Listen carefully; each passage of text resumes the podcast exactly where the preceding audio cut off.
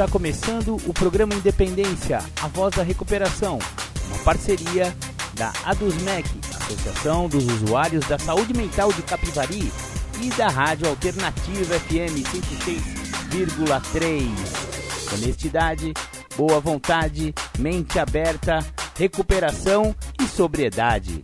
Com vocês, Marco Melo. Sejam todos bem-vindos ao programa Independência, a voz da recuperação. Aqui falamos de alcoolismo, falamos de dependência química, falamos de adicção, falamos também sobre outras dependências, né? É, codependência, por exemplo, né? Sejam todos bem-vindos ao programa. Doença do alcoolismo e doença da adicção ou dependência química. Ela acomete de 10 a 20% da população. Ou seja, muitas pessoas podem sofrer dessa doença e ainda não saber. Porque ela é uma doença progressiva. Isso, mas como, como, como assim, Marcão? Como que funciona esse negócio de doença progressiva? Ó, é simples. Ela começa como uma diversão. Começa aqui com um peguinha da hora, churrasquinho com os amigos, galera no boteco, todo mundo dando risada, fim de semana, sexta-feira, sábado à noite, domingo à tarde, sabe? Aquela diversão gostosa? Isso, é assim que começa a doença do alcoolismo, amigos, exatamente. Só que de 10 a 20% vão é, desenvolver essa doença, ou seja, essa diversão vai começar a ficar cada vez mais frequente essas doses vão ficar cada vez maiores, sabe?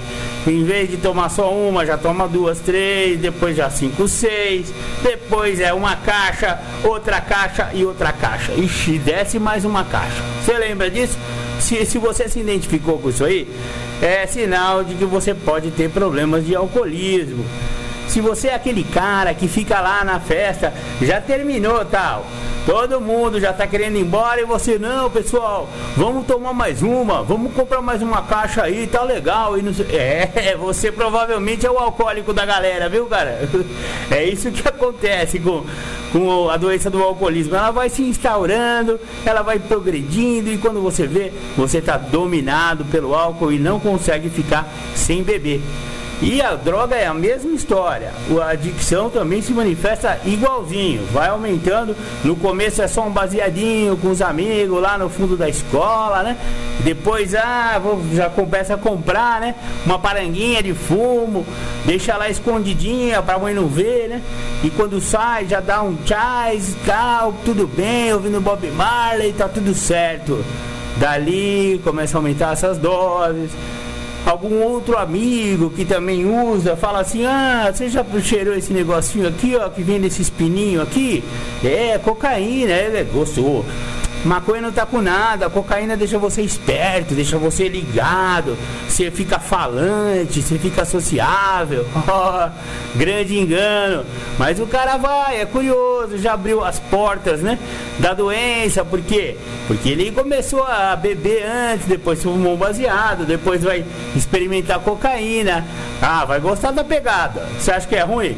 Cheirar cocaína? No começo é aquela coisa, aquela empolgação, aquele negócio tal, né, meu? Você fica na, daquele jeito, eletrizante. Só que se você tiver um problema com álcool e droga, meu filho, já era. Já perdeu, ó. Já perdeu. O neguinho já começou a, a, a, desenvolver isso aí, já era. Vai, vai, vai pro fundo do poço. É fatal. Pode demorar um ano, pode demorar dois anos, pode demorar cinco anos, pode demorar, no meu caso, né? Pode demorar 25, 26 anos para que você perceba que você se lascou de verde e amarelo. Foi o que aconteceu comigo. Eu sou muito teimoso, eu fui até o final e quis saber se esse negócio funcionava mesmo só depois de muito tempo, né? Então a recuperação é uma coisa voluntária que as pessoas têm que fazer antes que se lasque inteiro, né? Então, é, tomar cuidado aí com o alcoolismo, tomar cuidado com a adicção, porque é uma doença que abrange todos os campos da vida da pessoa. Não é só uso de álcool e droga, não. O alcoolismo, a adicção é, é muito mais do que apenas o uso de álcool e droga, entendeu? É uma coisa que pega aí em todos os campos aí. Por, a última coisa que o cara vai perder é o emprego. Sabe por quê? Porque é através do emprego que ele tem o dinheiro. Pra que dinheiro? Ah, pra usar mais. É isso mesmo. Fim de semana, peguinha, comprar um negocinho, né? É isso aí. O emprego é a última coisa. Quando o nego pega o emprego, velho, aí já era. Vamos ouvir um som aqui, ó. Agora já, já, já baixou aqui. Vamos ouvir um som que eu recebi aqui pelo Zap Zap aqui da rádio 996501063. Diz que fala de recuperação. Vamos ouvir aí. O anonimato é o alicerce espiritual de todas as nossas tradições. Lembrando sempre de colocarmos os princípios acima de personalidades. O nosso maior objetivo é sempre levar a mensagem às pessoas que ainda sofrem.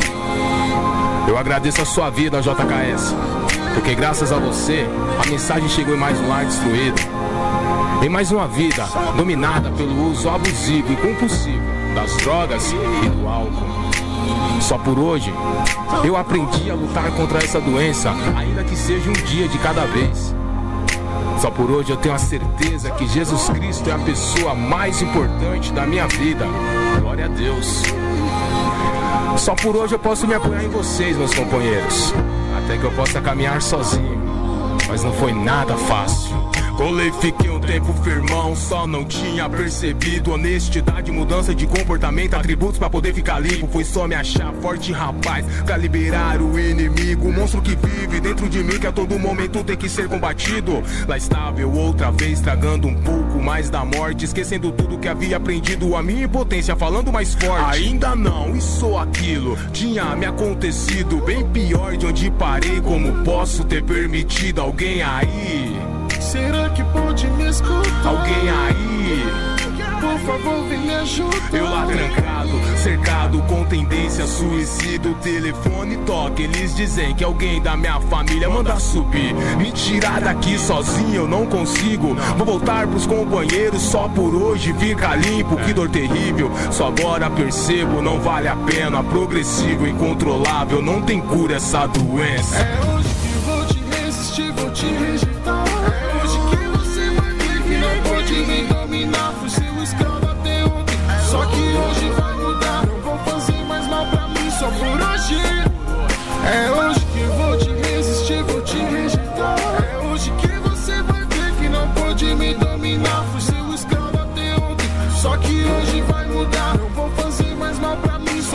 Hoje.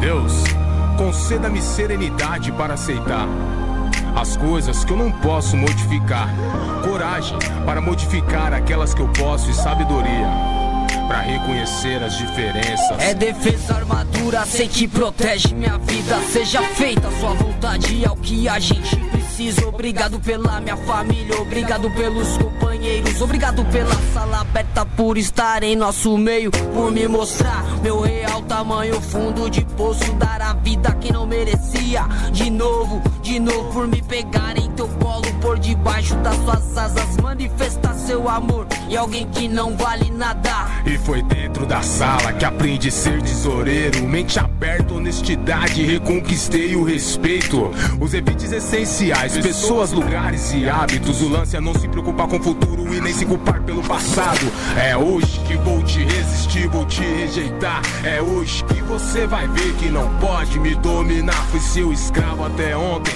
só por hoje vai mudar. Não vou fazer mais mal pra mim, só por hoje, só por hoje. É hoje que vou te resistir, vou te rejeitar. É hoje que você vai ver que não pode me dominar. Fui seu escravo até ontem, só que hoje vai mudar. Não vou fazer mais mal pra mim, só por hoje.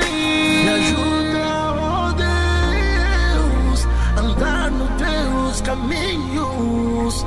Me ajuda, oh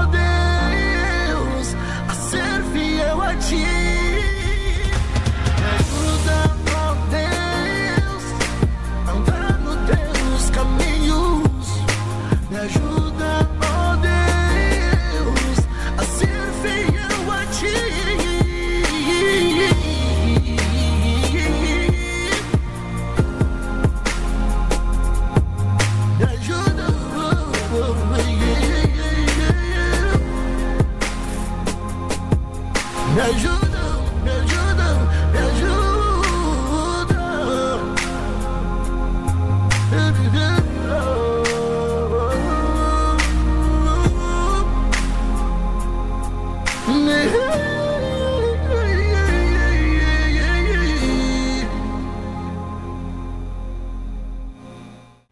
Legal, legal. Voltamos aqui com o programa Independência, a voz da recuperação. Da hora esse som aí que eu, eu soltei. Não tenho nenhuma informação de quem que é, de quem, quem que toca, quem que canta. Mas é um. Provavelmente são membros de Narcóticos Anônimos. Pelo jargão aí, pelo jeito que o pessoal fala, eu desconfiei que fosse isso, né? Maravilha, maravilha. Vamos dar continuidade aqui com o programa? Agora eu vou disponibilizar para vocês a primeira temática do dia de hoje do companheiro Júlio César Butti. Julião vai falar sobre fechando o primeiro passo do programa de recuperação. Ouçam aí então, Júlio César Butti. Vamos falar de primeiro passo? Vamos fechar a ideia de primeiro passo, aonde eu tive que passar dentro do que a literatura me proporciona, para entender um pouquinho do que é o primeiro passo. Eu tenho que passar dentro da ideia da doença da adicção para entender que eu sou portador de algo. Tenho que passar dentro de um tópico chamado negação para entender que é a menor parte desta doença.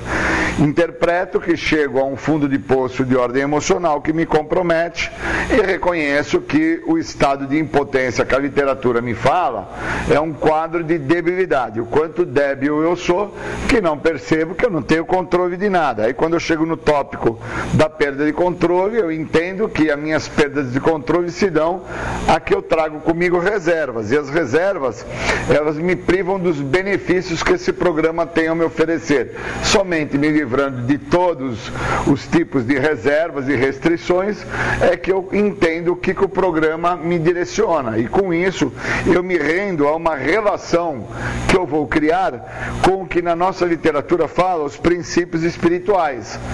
E no primeiro passo, do guia especificamente, traz uma ideia que o princípio espiritual do primeiro passo, que dá condição para que a pessoa não volte a se drogar, é a honestidade. Então a honestidade, ela realmente, ela completa a ideia dentro dos três princípios espirituais: mente aberta, honestidade, boa vontade, entre outros princípios que vão estar dentro do processo de primeiro passo, porque uma vez quando eu dou este passo, é como sair para fazer uma jornada, uma caminhada. Eu preciso dar o primeiro passo e eu preciso dar esse passo em direção àquilo que eu acredito. Então, se eu não pratico o que o programa me oferece, eu não acredito no programa. Não dá para dar o primeiro passo a qual o programa te proporciona se você não usa o que o programa te oferece em todas as áreas da sua vida. Então, se você não tem como dar esse primeiro passo em áreas específicas da sua vida, onde você está? Dentro da sua casa, no seu empregador, na escola, no esporte, aonde for, você nunca vai interpretar por que que fala dentro da nossa literatura coisas muito básicas, muito simples, dentro da, da literatura do Guia para Trabalhar o Espaço, que define a existência e o reconhecimento do eu. A frase que muito me faz ter essa percepção é uma pergunta dentro do tópico Princípios Espirituais que traz a narrativa. O que é dito na recuperação e me parece difícil de acreditar. Essa frase me mostra que o que é muito dito em recuperação e que me é difícil de acreditar é que as pessoas usam o que o programa fala, é que as pessoas vivem o que o programa proporciona. Usar é uma coisa e viver é outra. Então, enquanto eu não tenho essa sacada, que o que é muito difícil na minha pessoa de vir acreditar é o que o programa está me oferecendo e que eu tenho que usar isso, eu tenho que viver isso se eu quiser dar este passo, porque senão eu vou saber apenas meia verdade. Como fala na nossa literatura, muitos dão somente meio passo, que é a ideia de estar em recuperação porque não estão usando álcool e droga. E aí eles até acreditam que estão com uma vida boa, uma vida plena, porque tem aí alguns dias, meses ou anos que estão sem se drogar, mas não entendem que o que não estão a fazer é o uso da substância e que o que fundamenta e caracteriza a doença não é a substância. A substância é o resultado final de uma pessoa que é portador da doença da adicção. E a doença da adicção, a qual eu estou retratando e buscando deixar claro que para deter esta doença eu tenho que dar este passo por inteiro, ela é vista como uma coisa. Então é esta coisa que me impede, é esta coisa que me bloqueia, é esta coisa que não me permite entender que o meu maior problema não está no uso de álcool e de drogas. O uso de álcool e de drogas está a solução para os meus problemas, que envolve outras questões.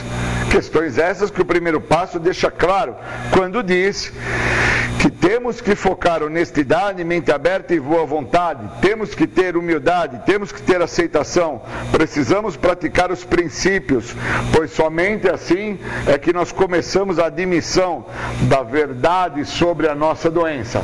Doença essa que não me deixa ver que eu não uso os princípios a qual o programa proporciona nas áreas da minha vida.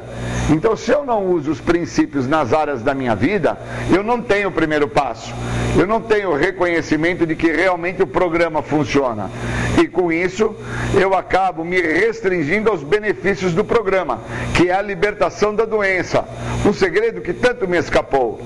Então nunca me foi segredo entender que o uso de álcool e de drogas era um problema, nunca me foi um segredo, pois os meus pais me falavam, os meus educadores me mostravam e me falavam, as pessoas me traziam isso, que o uso de álcool e de drogas seria nocivo e iria me comprometer.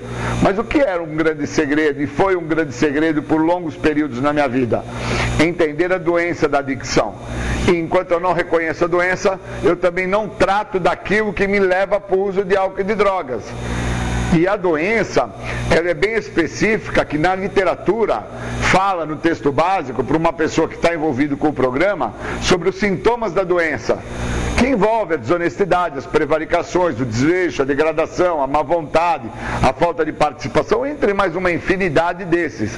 Então, enquanto eu não tenho e não dou a devida atenção ao que a literatura me proporciona, eu estou a me tolir do benefício do programa, que é somente me libertar da doença. E uma vez liberto da doença, o resultado final da doença eu detenho, que é o uso da substância psicoativa, a qual de alguma forma, de uma maneira muito chula, eu interpreto ser até um benefício. Pois se tem algo bom para com que as pessoas não estejam que assim determinar a minha pessoa aquilo que eu sou, é as pessoas trazerem a ideia que aquilo que eu estou cometendo é oriundo e resultado do álcool e da droga que eu faço uso. E na verdade, eu tenho a preguiça, eu tenho o desleixo, eu tenho a má vontade, eu não me aceito, eu não lido com assertividade, eu tenho reservas, restrições, pormenores. Eu tenho uma série de outros sintomas que antecedem ao uso do álcool e da droga. Aí quando eu estou dentro do uso do álcool e da droga, as pessoas olham, meu pai, minha mãe, meu empregador, meus vizinhos, e falam, tá vendo por que, que ele é desta maneira? Ele é desta maneira porque ele usa drogas. E quando eu chego dentro da ideia, no guia para trabalhar os passos dos princípios espirituais, eu consigo entender que também tem uma passagem na literatura que fala se eu já percebo a necessidade que eu tinha em esconder a minha adicção. E esse percebimento se dá quando eu reconheço que eu estou a usar o álcool e a droga para não ter que ver que eu não tenho boa vontade, que eu não sou uma pessoa ativa, que eu sou uma pessoa desvexa, que eu sou uma pessoa que tem outros comprometimentos. Então, quando eu vou dando atenção a isso, eu começo a praticar então um dos princípios que dentro desse tópico do guia princípio espiritual está me mostrando que há uma necessidade intrínseca, que é de dentro para fora, que é ter mente aberta. E aí, a hora que eu estou dentro deste princípio, que é mente aberta, eu consigo entender o porquê que ser honesto para com aquilo que eu sou é de profunda importância, é de suma importância é de algo imensurável. Porque se eu não falo quem eu sou, quem eu sou não vai deixar de existir e vai sempre ficar com que as pessoas à minha volta acreditem que eu sou daquela maneira, porque eu cheiro pó, fumo crack, bebo pinga, ou porque eu perdi, ou porque eu fui lesado, ou porque as pessoas à minha volta acabaram por armar uma conspiração e com isso me prejudicaram. E na realidade, o que me falta é entender aquilo que eu sou portador, que a literatura traz como uma coisa. Coisa essa que o resultado final de quem é portador desta coisa é fazer o uso da substância. Então eu preciso entender como que eu estou praticando os princípios mente aberta, boa vontade, honestidade, humildade. Como que eu estou em relação ao trabalho deste passo? Eu acredito que somente o ficar sem o uso de álcool e de drogas é o resultado a qual o passo proporciona e oferece. Eu acho que estar sem uso de álcool e de drogas é algo tão benéfico que por estar sem uso de álcool e de drogas, eu vou ter ganhos, ganhos esses que vão se tornar frutíferos e mensuráveis. Eu preciso entender que quando dentro do guia para trabalhar os passos, eu chego na proposta para entender o estado de insanidade que é a perda do senso crítico, a perda do senso de limite, quando eu chego no tópico seguindo em frente, a literatura também define que enquanto nos preparávamos para o segundo passo, provavelmente teremos que nos perguntar mais de uma vez se nós trabalhamos suficientemente a ideia do primeiro passo, que é reconhecer a doença, entender o que fala na primeira pergunta do primeiro passo que retrata, dentro de 69 perguntas, o que, que a doença da adicção representa para mim. E quando eu dou a devida atenção sobre o que a doença da adicção representa para mim, eu abro as portas para o que o tratamento tem a me oferecer. E o tratamento de narcóticos anônimos, ele me oferece uma visão no todo como se minha vida fosse uma pizza e cada pedaço da pizza fosse uma área da minha vida. Esse programa me oferece essa visão da pizza de uma maneira no todo, para com que eu olhe cada parte desta pizza a qual eu vou ter que aplicar princípios espirituais. Somente assim é que eu vou estar habilitado a seguir em frente para a ideia do que o programa também me proporciona quando eu chego e adentro ao segundo passo, que é a interpretação interpretação que existe algo muito maior do que a minha total egocentricidade, o ególatra que mora dentro de mim, que grita muitas das vezes pedindo sucesso, mas se realiza pelo fracasso. E onde está o fracasso? Está em não usar o que o programa oferece no todo, em todas as áreas da minha vida. E enquanto eu não dou a devida atenção a isso, eu estou fadado, obviamente, ao resultado final da doença, onde o resultado final da doença é o uso da substância. Mas antes disso, todos os sintomas da doença que fala no texto básico, onde se expressa por 11 sintomas, justificação, racionalização, desconfiança dos outros, culpa, vergonha, desleixo, é, até chegar ao estado do óbito. E eu acredito muito que o estado do óbito não é o estado do óbito em morte, é um estado de óbito em vida, é morte em vida. Eu fico como se eu estivesse num momento do sono. Quando uma pessoa entra em estado de sono, ela está em estado de morte, porque tudo acontece à volta dela, mas ela não consegue perceber que as coisas estão andando, que as coisas estão acontecendo, a fila do ônibus andou, né, o metrô partiu, as coisas acontecem e a pessoa está em estado de morte, porque ela acredita que ela está a descansar, pois ela vem tendo momentos muito tenebrosos, momentos que é, exigem demais do mesmo, e na verdade a doença está manifestada dentro da preguiça, dentro da prevaricação, dentro do desleixo, dentro da própria degradação, que não o permite entender os sintomas que a doença está tomando, independente dele estar a usar o álcool ou as drogas. Muitas das vezes ele está sem uso de álcool e de droga e ele está manifestado e manifestando sintomas da doença. E quando ele tomar a frente sobre o que isso está se mostrando na vida dele, acaba sendo tarde demais. Por isso que quando eu chego na ideia do que o segundo passo tem a me oferecer, eu chego então a entender que por muitas das vezes os resultados buscados pela minha pessoa dentro da minha velha maneira de viver não foram satisfatórios e que agora eu preciso entender como que isso está a modificar-se. Então eu queria agradecer muito dentro da proposta do que o programa tem a oferecer, entender que agora eu vou chegando ao momento a qual eu preciso preencher o vazio que sobrou a partir do momento que eu fico sem o uso do álcool e da droga. E preencher esse vazio vai ser através do programa, através de um poder maior, através da literatura, através do apoio dos meus companheiros, os meus poderes maiores. Obrigado, bons momentos.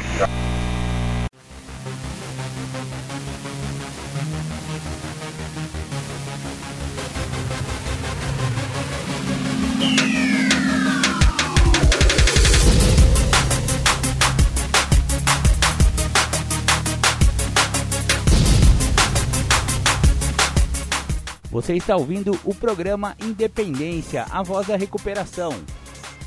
Para participar ou tirar suas dúvidas, ligue 3492 3717 ou então pelo WhatsApp 99650 1063. Fala da impotência, né?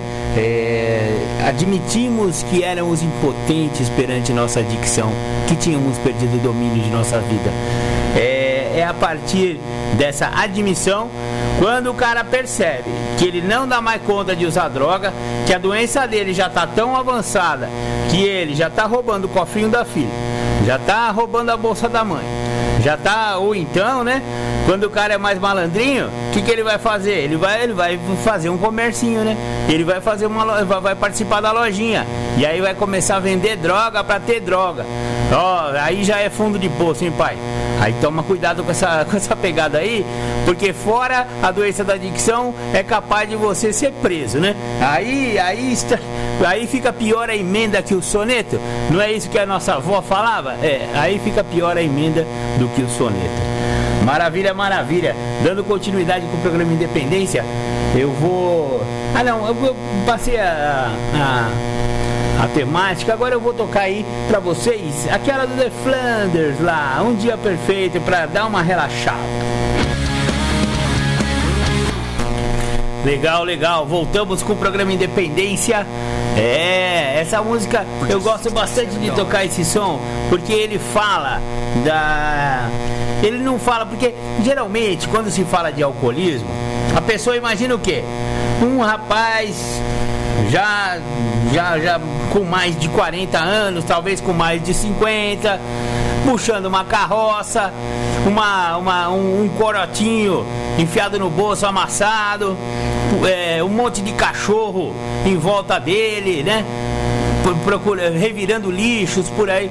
Ó, sinto muito. Esse daí é só um tipo de alcoólico, de alcoólico.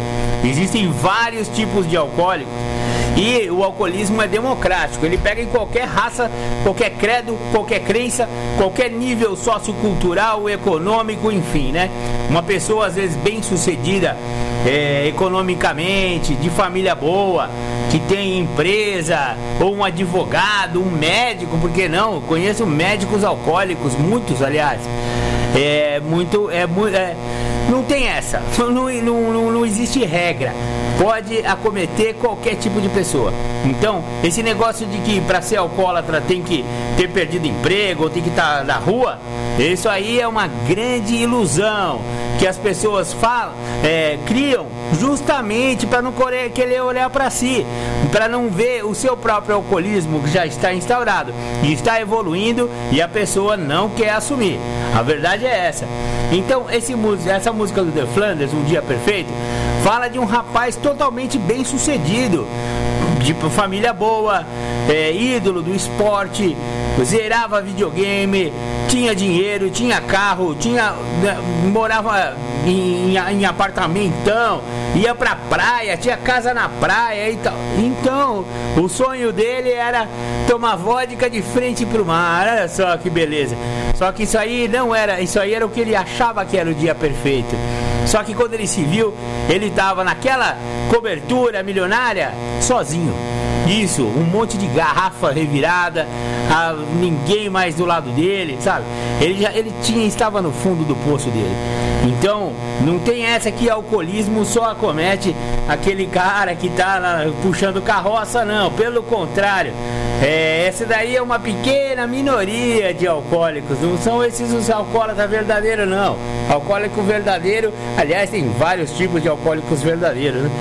Então, é, foi por isso, eu acho que, olha, ó, acabamos de receber uma, uma pergunta aqui no Zap Zap da Rádio Alternativa FM 99650 1063. O prefixo aqui da rádio, da, do, telefone da rádio é 19 de Capivari. Pode mandar sua pergunta, aliás, foi o que aconteceu. Eu acho que a pessoa ouviu esse som que a gente disponibilizou aí, né, do The Flanders, um dia perfeito, e ele perguntou assim, Marcão. Eu sou uma pessoa de boa família, tenho um bom emprego, sempre achei que, me, que, eu, que eu só tomava uma para me divertir. Só que ouvindo o seu programa, ouvindo essa música que você acabou de rolar aí pra gente, eu tô aqui em dúvida, será que eu sou um alcoólatra? Como eu faço para saber? Muito bem. É, não quer se identificar e eu não vou identificar o companheirinho. que mandou essa pergunta para a Rádio Alternativa. Aliás, a, o programa Independência respeita muito a sua, o seu sigilo, a, o seu anonimato. Jamais revelaremos, se você não quiser, qual é a sua identidade, ok? Então você pode ficar tranquilo de mandar perguntas aqui para o programa Independência, que nós não vamos usar seu nome em hipótese alguma. Então tá legal. Qual que é a sugestão para esse companheirinho que perguntou será que ele é um alcoólatra? As 12 perguntas de AA. Já ouviu falar nas 12 perguntas de AA? É, o AA tem 12 passos, 12 tradições, 12 conceitos e também tem o folheto As 12 Perguntas. Então, companheiro, preste bem atenção aí, ouça essas perguntas e você vai responder para cada uma delas sim ou não. E depois no final a gente vai fazer aí a contagem. Primeira pergunta. Já tentou parar de beber por uma semana ou mais sem conseguir atingir seu objetivo? Sim ou não? 2. Ressente-se com os conselhos dos outros que tentam fazê-lo parar de beber? Sim ou não? 3. Já tentou controlar sua tendência de beber demais, trocando uma bebida alcoólica por outra? Sim ou não? 4. Tomou algum trago pela manhã nos últimos 12 meses? Sim ou não? 5. Inveja as pessoas que podem beber sem criar problemas? Sim ou não? 6. Seu problema de bebida vem se tornando cada vez mais sério nos últimos 12 meses? Sim ou não? 7. A bebida já criou problemas em seu lar? Sim ou não? 8. Nas reuniões sociais, onde as bebidas são limitadas, você tenta conseguir doses extras? Sim ou não? 9.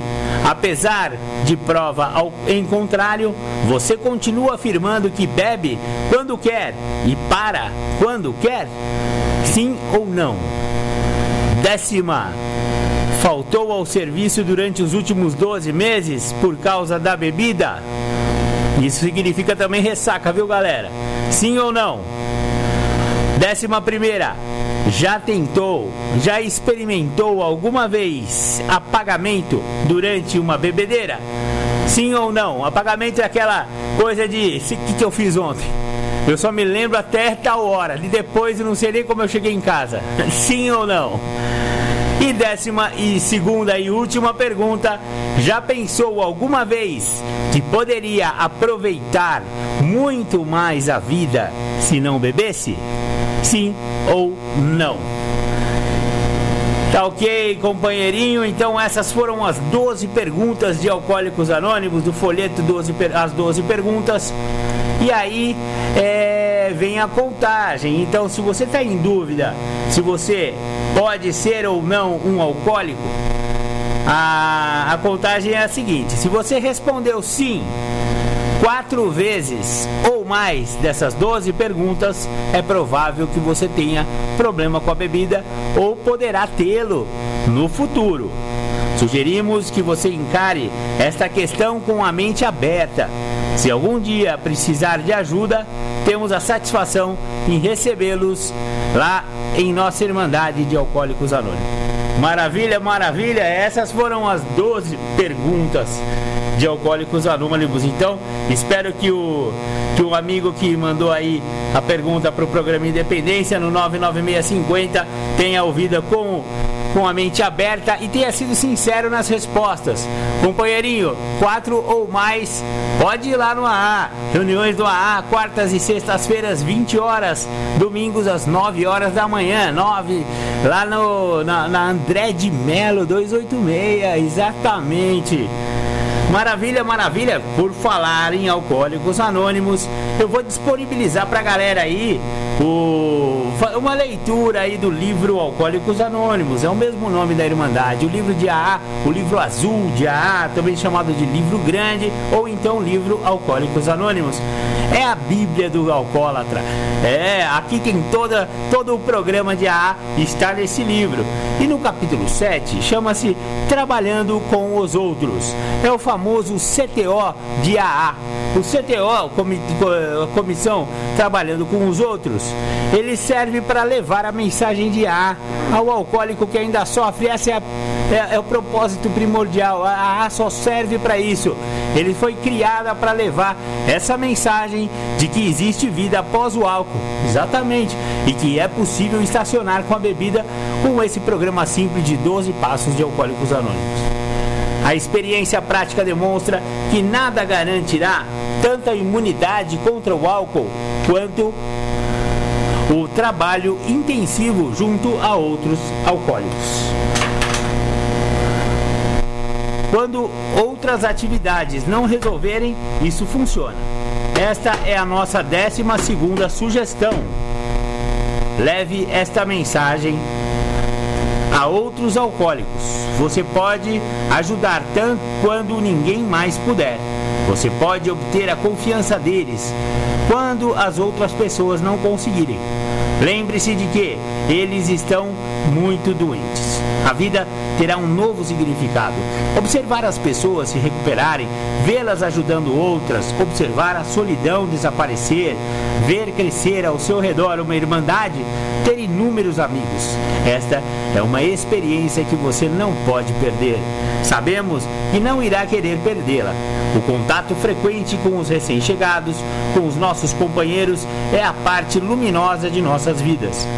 Talvez você não conheça bebedores que desejam se recuperar. Pode facilmente encontrar alguns perguntando a médicos, sacerdotes, padres ou em hospitais. Eles ficarão mais que satisfeitos em ajudar. Não comece com um pregador como um pregador ou reformista. Infelizmente, há por aí muito preconceito. Provocando-os, você ficará em situação de desvantagem. Sacerdotes e médicos são competentes e, se você quiser, pode aprender muito com eles. Mas acontece que, devido, devido à sua própria experiência com a bebida, você pode ser especialmente útil a outros alcoólicos. Portanto, coopere, nunca critique. Nosso único objetivo é sermos úteis. Ao encontrar alguém com possibilidade de se tornar membro de Alcoólicos Anônimos, descubra tudo o que puder a seu respeito. Se ele não quiser parar de beber, não perca tempo tentando convencê-lo. Você pode estragar uma outra oportunidade. Este aviso é válido também para a família dele. Todos precisam ser pacientes, sabendo que estão lidando com uma pessoa doente. Se houver algum indício de que ele quer parar, tenha uma boa conversa com a pessoa mais interessada nele, em geral, sua esposa. Obtenha informações a respeito de seu comportamento, seus problemas, o tipo de educação que teve, a gravidade de seu estado e as suas tendências religiosas. Você precisa desses dados para poder se colocar no lugar dele, para ver como e de que modo você gostaria que ele se aproximasse de você se os papéis fossem invertidos.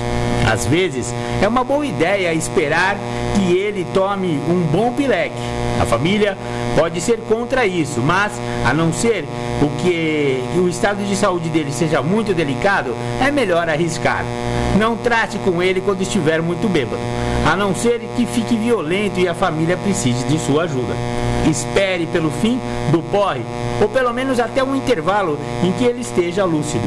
Então, deixe que a família ou um amigo pergunte se ele quer parar de beber de verdade e se faria tudo o que fosse preciso para conseguir isso. Se ele disser que sim, então você deve ser mencionado como alguém que pertence a uma irmandade cujos membros, dentro de seu programa de recuperação, tentam ajudar outros e que ficará muito satisfeito por conversar com ele, se ele quiser. Se ele não quiser conversar, nunca tente fazer isso à força. E a família também não deveria ficar histérica, pedindo a ele que faça alguma coisa, nem deve falar demais a seu respeito. Deve esperar pelo final do próximo porre. Você pode deixar este livro num lugar onde ele possa vê-lo, entre uma bebida e outra. Não há regras definidas que podem ser indicadas nesses casos. A família é quem precisa decidir o que fazer. Mas recomende bastante para que não fiquem ansiosos demais, pois isso poderia estragar tudo. De modo geral, a sua história não deveria ser contada ao alcoólico em questão pela família dele. Quando possível, evite encontrar-se com ele por intermédio da família. Através de um médico ou de, uma, de alguma instituição seria uma ideia melhor. Se o seu homem precisar de uma hospitalização, isso deveria ser feito, mas sem o uso da força, a não ser que ele seja violento. Desde que o médico, se quiser, lhe diga o que pode, é, que pode haver uma solução para o caso dele. Quando seu homem estiver melhor, o médico poderia sugerir-lhe uma visita. Embora você tenha é, conversado com a família, deixe-a de fora da primeira conversa com ele. Deste modo, nosso membro em potencial não se sentirá pressionado. Verá que pode falar com você sem que a família se meta. Vá vê-lo enquanto ele ainda estiver abalado, deprimido. É provável que seja mais receptivo. Encontre-se com o seu potencial novo membro de AA a sós, se possível. Primeiro converse sobre assuntos gerais. Depois de algum tempo, leve o assunto para algo relacionado à bebida. Conte-lhe o suficiente a respeito de seus próprios hábitos, sintomas e experiência relacionados ao álcool, para encorajá-lo a falar de si mesmo. Se ele quiser falar, deixe que o faça. Assim, você terá uma ideia melhor de como deve proceder. Se ele não for comunicativo, faça um resumo da sua vida alcoólica até o momento em que você parou de beber. Não diga nada, por enquanto, sobre como conseguiu. Se ele estiver de humor, de, de humor sério, fale longamente sobre os problemas que o álcool causou, causou a você, tomando muito cuidado para não mancar o moralista nem o professor. Se ele estiver de humor mais leve, conte-lhe histórias divertidas sobre as coisas que você aprontou. Faça com ele, faça com que ele conte também as dele. Quando ele perceber que você entende mesmo desse assunto de bebida, comece a se descrever como um alcoólico. Diga-lhe que estava confuso e como finalmente descobriu que estava doente. Conte-lhe toda a sua luta para conseguir parar de beber. Explique a confusão mental que leva ao primeiro gole de um porre. Sugerimos que você faça isto da maneira que fizemos no capítulo a respeito de alcoolismo. Se ele for um alcoólico, entenderá imediatamente, falar, fará uma identificação de sua instabilidade mental com a dele próprio. Se você estiver convencido de que ele é realmente um alcoólico, comece a entrar em detalhes sobre o aspecto incurável da doença. Mostre-lhe, partindo de sua experiência pessoal, como o estado de desequilíbrio mental que envolve aquele primeiro gole impede o funcionamento normal da força de vontade. Neste ponto da conversa, não faça referências a este livro, a menos que ele já o conheça e queira falar a respeito. E tome cuidado para não afirmar que ele é um alcoólatra. Deixe que ele tire suas próprias conclusões. Se ele te continuar afirmando que ainda consegue controlar a bebida, diga-lhe que talvez possa, se o alcoolismo não estiver muito avançado. Mas insista em que, se ele estiver seriamente afetado pela doença, poucas são as chances de que ele consiga se recuperar sozinho. Continue a falar de alcoolismo como uma doença, uma enfermidade fatal. Fale sobre o estado físico e mental que ela acarreta. Mantenha a atenção nele, é, mantenha a atenção dele presa principalmente na sua experiência pessoal. Explique que muitos estão condenados sem mesmo ter conhecimento da terrível situação em que se encontram. Os médicos têm razão quando acham inútil contar toda a verdade a seus pacientes alcoólicos, a não ser que seja por uma boa causa. Mas você pode falar com ele sobre o aspecto incurável do alcoolismo, porque você tem uma solução para oferecer. Não demorará muito para que, você veja seu amigo admitindo ter várias, se não todas, as características de um alcoólico. Se seu próprio médico estiver disposto a lhe dizer que ele é um alcoólico, tanto melhor. Ainda que seu protegido possa não ter admitido inteiramente seu estado, já ficou muito curioso para saber como você resolveu o problema. Deixe que ele faça essa pergunta se quiser. Conte-lhe exatamente o que aconteceu com você. Dê a ênfase que quiser ao aspecto espiritual. Se o homem for agnóstico ou ateu, deixe bem claro que ele não precisa concordar com seu conceito de Deus. Ele pode escolher o conceito que preferir, contanto que ele que para ele faça sentido. O principal é que ele esteja disposto a acreditar num poder superior a ele, que viva de acordo com os princípios espirituais. Ao lidar com alguém nessas condições, seria melhor que você usasse palavras comuns para descrever princípios espirituais. Não vale a pena despertar preconceitos que ele possa ter contra determinados termos ou conceitos teológicos em relação aos quais talvez se, se, já se sinta confuso. Não provoque tais temas, não importam quais forem as suas próprias ideias a respeito. Seu companheiro em potencial pode pertencer a uma religião. Sua educação e experiência religiosa podem ser muito superiores às suas. Neste caso, irá ficar imaginando o que você poderia acrescentar ao que ele já sabe. Mas estará curioso para saber por que é, porque suas próprias convicções não funcionaram e porque as suas parecem dar certo. Ele pode ser um exemplo da verdade que só a fé não basta. Para ser eficaz, a fé precisa estar acompanhada de dedicação e de ações construtivas desinteressadas. Faça com que ele perceba que você não está ali para ensinar religião. Admita que ele provavelmente sabe mais do que você nesse ponto, mas chame sua atenção para o fato de que, por mais profundos que sejam sua fé e seu conhecimento, eles não devem ter devem ter aplicado ou não teria bebido. Talvez sua história o ajude a ver onde falhou na prática os preceitos que ele tão bem conhece.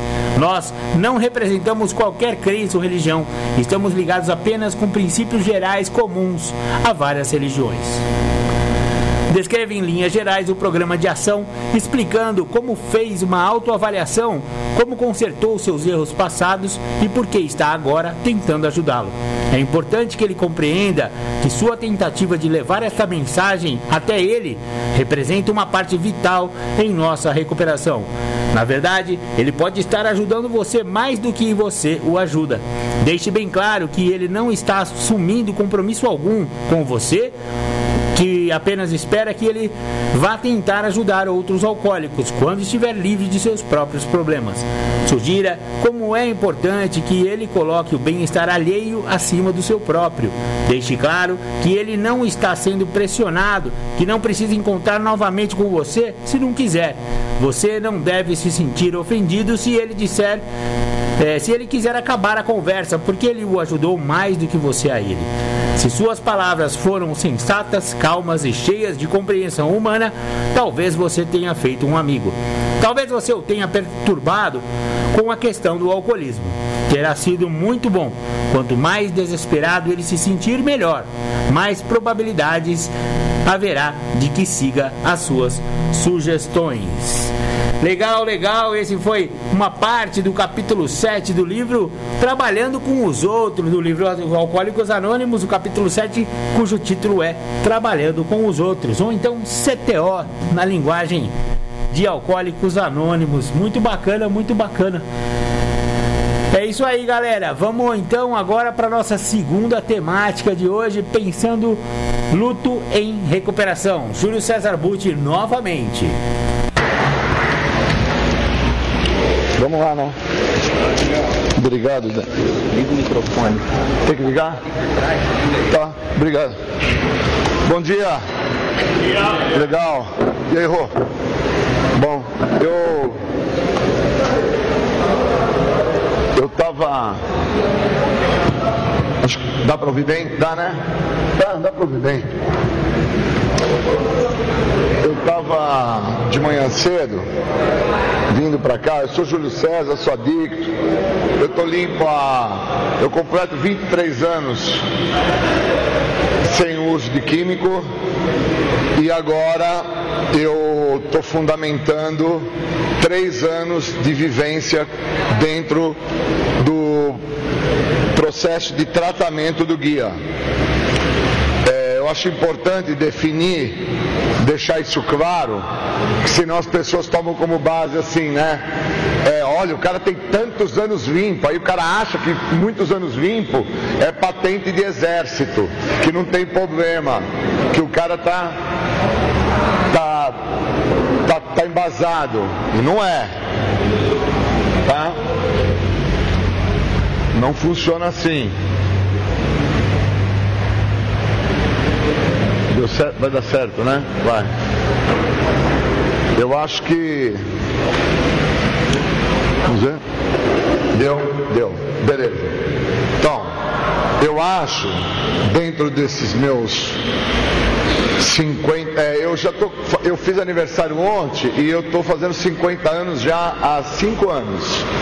Legal. Legal, né? Então, é, os meus amigos falam assim, pô Julião, você, quantos anos você tem? Eu falo, eu tenho 150, 150, 150. Que eu tento o quê? Eu tento fugir da minha realidade. Qual que é a minha realidade? É que o tempo está passando e por muitos dos momentos que este tempo passou, eu não acompanhei, eu não evoluí, eu não construí. E quando você passa pelo processo, não evolui, não constrói, ao momento que você amadurece, você tem contato com a realidade. Quando você tem contato com a realidade, você tem contato com um processo de vivenciamento. E quando você tem um processo de vivenciamento, de continuidade, que é o que o guia oferece, por quê? Os livros azul, o livro azul, quando ele era fininho, não grosso, como é hoje a nova edição, que tem todo um processo de experiências particulares, de processos de vivenciamento, que dá um aprofundamento maior. O livro fininho, o início do o primeiro, o primeiro, que tem 104 folhas, ele é um livro de superficialidade. Ele é um, um, um, livro de tamanha superficialidade que ele define para a pessoa que chega aos programas anônimos, seja de narcóticos anônimos, amor exigente, naranon, comedores compulsivos, o que for de ordem anônima, tá? A, a impressão de que o problema de base é aquilo que te trouxe, por isso que a superficialidade é que se mostra presente, que é o, o, a droga em si que o cara estava usando lá, a droga que ele inalou, a droga que ele bebeu, a droga que ele se injetou, a droga que ele comeu, a droga que, que assim o fazia se sentir totalmente fora do seu eixo de equilíbrio emocional. E por ser de superficialidade, eu me arrastei 20 anos dentro do programa de narcóticos anônimos na superficialidade, trazendo uma ideia de construção que o meu problema era droga, era álcool, então eu não posso usar, não posso cheirar, não posso fumar, não posso beber, enquanto eu não fumar, enquanto eu não cheirar, enquanto eu não beber, eu estou em recuperação. Puta engano. Puta engano. Que o cara não fuma, não cheira, não bebe, mas o cara vive na, na putaria, vive na traição, vive no estelionato, é, não arca com as suas responsabilidades sociais, financeiras, o cara não paga pensão direito, o cara não é honesto. Porque aqui não é para fazer santo, cara. Aqui não, ninguém está aqui para virar santo de água benta, parceiro. A ideia aqui é, é de aprofundamento. O guia traz um autoconhecimento para aprofundamento. O guia ele não traz um processo de construção para recuperação. Ele traz um caminho de aprofundamento para a sua existencialidade. Quem é você? Da onde você veio? Para onde você vai? Se é que você vai.